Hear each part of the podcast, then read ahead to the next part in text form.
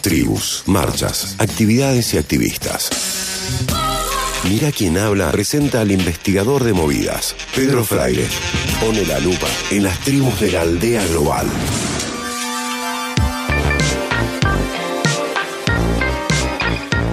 Señor Pedro Fraile, bienvenido, nuestro investigador de movidas. Vamos, ¿qué ¿Cómo tenemos para hoy? César? Bueno, la columna de hoy eh, viene. La intención de hoy es sembrar lisa y llanamente el pánico y la desesperación, no solo en la audiencia, sino también en el conductor de este programa, Meli, ¿por qué no? Al- Algo que es muy fácil, ¿no? Digamos, Sí, meterme sí, sí. pánico a mí y desesperación es muy fácil. No pongo la vara muy No es alta, claro, ¿viste? no, está poniendo la mano muy baja.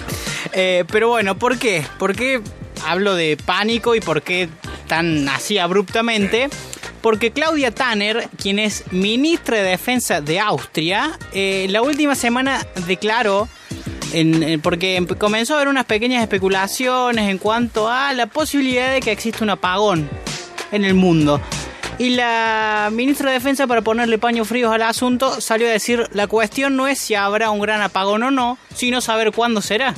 Como para ponerle paño frío y tranquilidad a toda la población. Y entonces el gobierno de Austria comenzó a poner una maquinaria en sus medios, en toda la, cuestión de propaganda pública, la preparación para este momento, para el gran apagón que se dará y dejará sin luz a priori varios días, ¿por qué no semanas? a Europa y al mundo sin luz. Esto es lo que indican desde el gobierno eh, de Austria. Eh, para que todo el mundo pueda quedarse a salvo en este apagón total, da un kit de supervivencia, que vamos a ver si ustedes lo tienen para quedarse en sus casas. Eh, por ejemplo, velas, linternas, matafuego, matafuego quizás es el mayor faltante en las casas, agua potable para varios días, medicamentos para dos semanas, comida no perecedera para dos semanas, cocinita de camping de gas, cinta, dinero en efectivo, bolsa de dormir, ropa de abrigo y el auto con Te combustible. falta algo fundamental para cualquier situación límite, incluso para una guerra nuclear. y El una- mate. y una- no, negro, la lata de picadillo. La lata de picadillo. Yo, durante años he estado juntando lata de picadillo en mi casa. Mirá. O sea, un búnker hecho con lata de picadillo. Puede armar una casita. Puede armar una casita con el lata de picadillo. Bueno, hasta acá uno dirá, ok, delirio del gobierno aust- eh, austríaco, qué sé yo, se comieron un viaje. Pero bueno, acá comienza algo muy divertido. En España, escucharon por supuesto estas declaraciones y se alertaron. Y el diario El País hizo una nota hace muy poquito eh, donde entrevistó a personas que atienden a ellos, le dicen ferretería, pero es como si fueras a comprar. eh, Sí, acá puede ser ferreterías, pero grandes, eh, que venden artículos de camping Claro. incluso. Por ejemplo, José Manuel Buces, director de general de Superego, le dijo al país, eh, Superego es uno de los fabricantes más grandes de, de kits de camping, dijo, es una psicosis total. Así comenzó declarando lo que vive la gente. La venta de cocinitas y estufas a gas y también de, de, de estas luces de, de sol de noche para que son de camping propiamente dicho, eh, se dispararon. Están disparadas las ventas, están vendiendo como nunca. Por ejemplo, hay una ferretería ahí que nombran de Madrid que tiene lista de espera de 15 a 20 personas para comprarse eh, cocinas y camping a gas. Eh, Ah. 20 personas en lista de espera y también entrevistaron a Francisco Grande, otro dueño de, otra ferretería, que decía que la gente venía en oleadas pidiendo gas, gas, linternas, pilas, y que en una situación normal vende apenas dos cocinitas a gas por semana y ahora está vendiendo 40 por semana, es decir, los españoles se tomaron a pecho. Ya tuvieron que salir los fabricantes a decir que van a ponerle un límite a la venta de esto, porque está bien que la gente quiera prevenirse, pero tienen eh, que venderle a gente que le venden habitualmente estas cosas y no quieren dejarlo sin.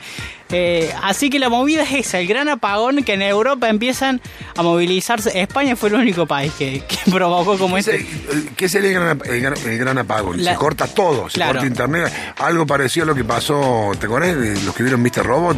Cuando logran que Sí. colapse internet y colapsan las cuentas de banco. Entonces, al colapsar, eh, eh, los home banking, la gente no tiene más plata, porque en un mundo donde el 90% es todo Sí. dinero electrónico, vos no tenés más cuenta, no tenés más débito, no tenés más, no tenés más nada, o sea, no podés ni siquiera ir a cargar nafta. Sí, el, el hecho es que en Europa están muy interconectadas entre países eh, las redes eléctricas. Entonces, digamos, sí se da que está la posibilidad de que suceda un gran apagón, no que deje a toda Europa, porque, por ejemplo, España tiene suministros en Argelia que le pueden permitir a ellos eh, en una emergencia nutrirse de eso. Pero el caso de Austria, por ejemplo, es que como no tiene puerto, no tiene ninguna de estas cuestiones, viene toda la energía de Rusia. Entonces, sí, un corte ahí le genera el corte. Y bueno, y, y en Europa, ya en España se comió en el viaje directamente de agotar literalmente toda la ferretería. Después preguntan por qué le, por qué le decimos bruto.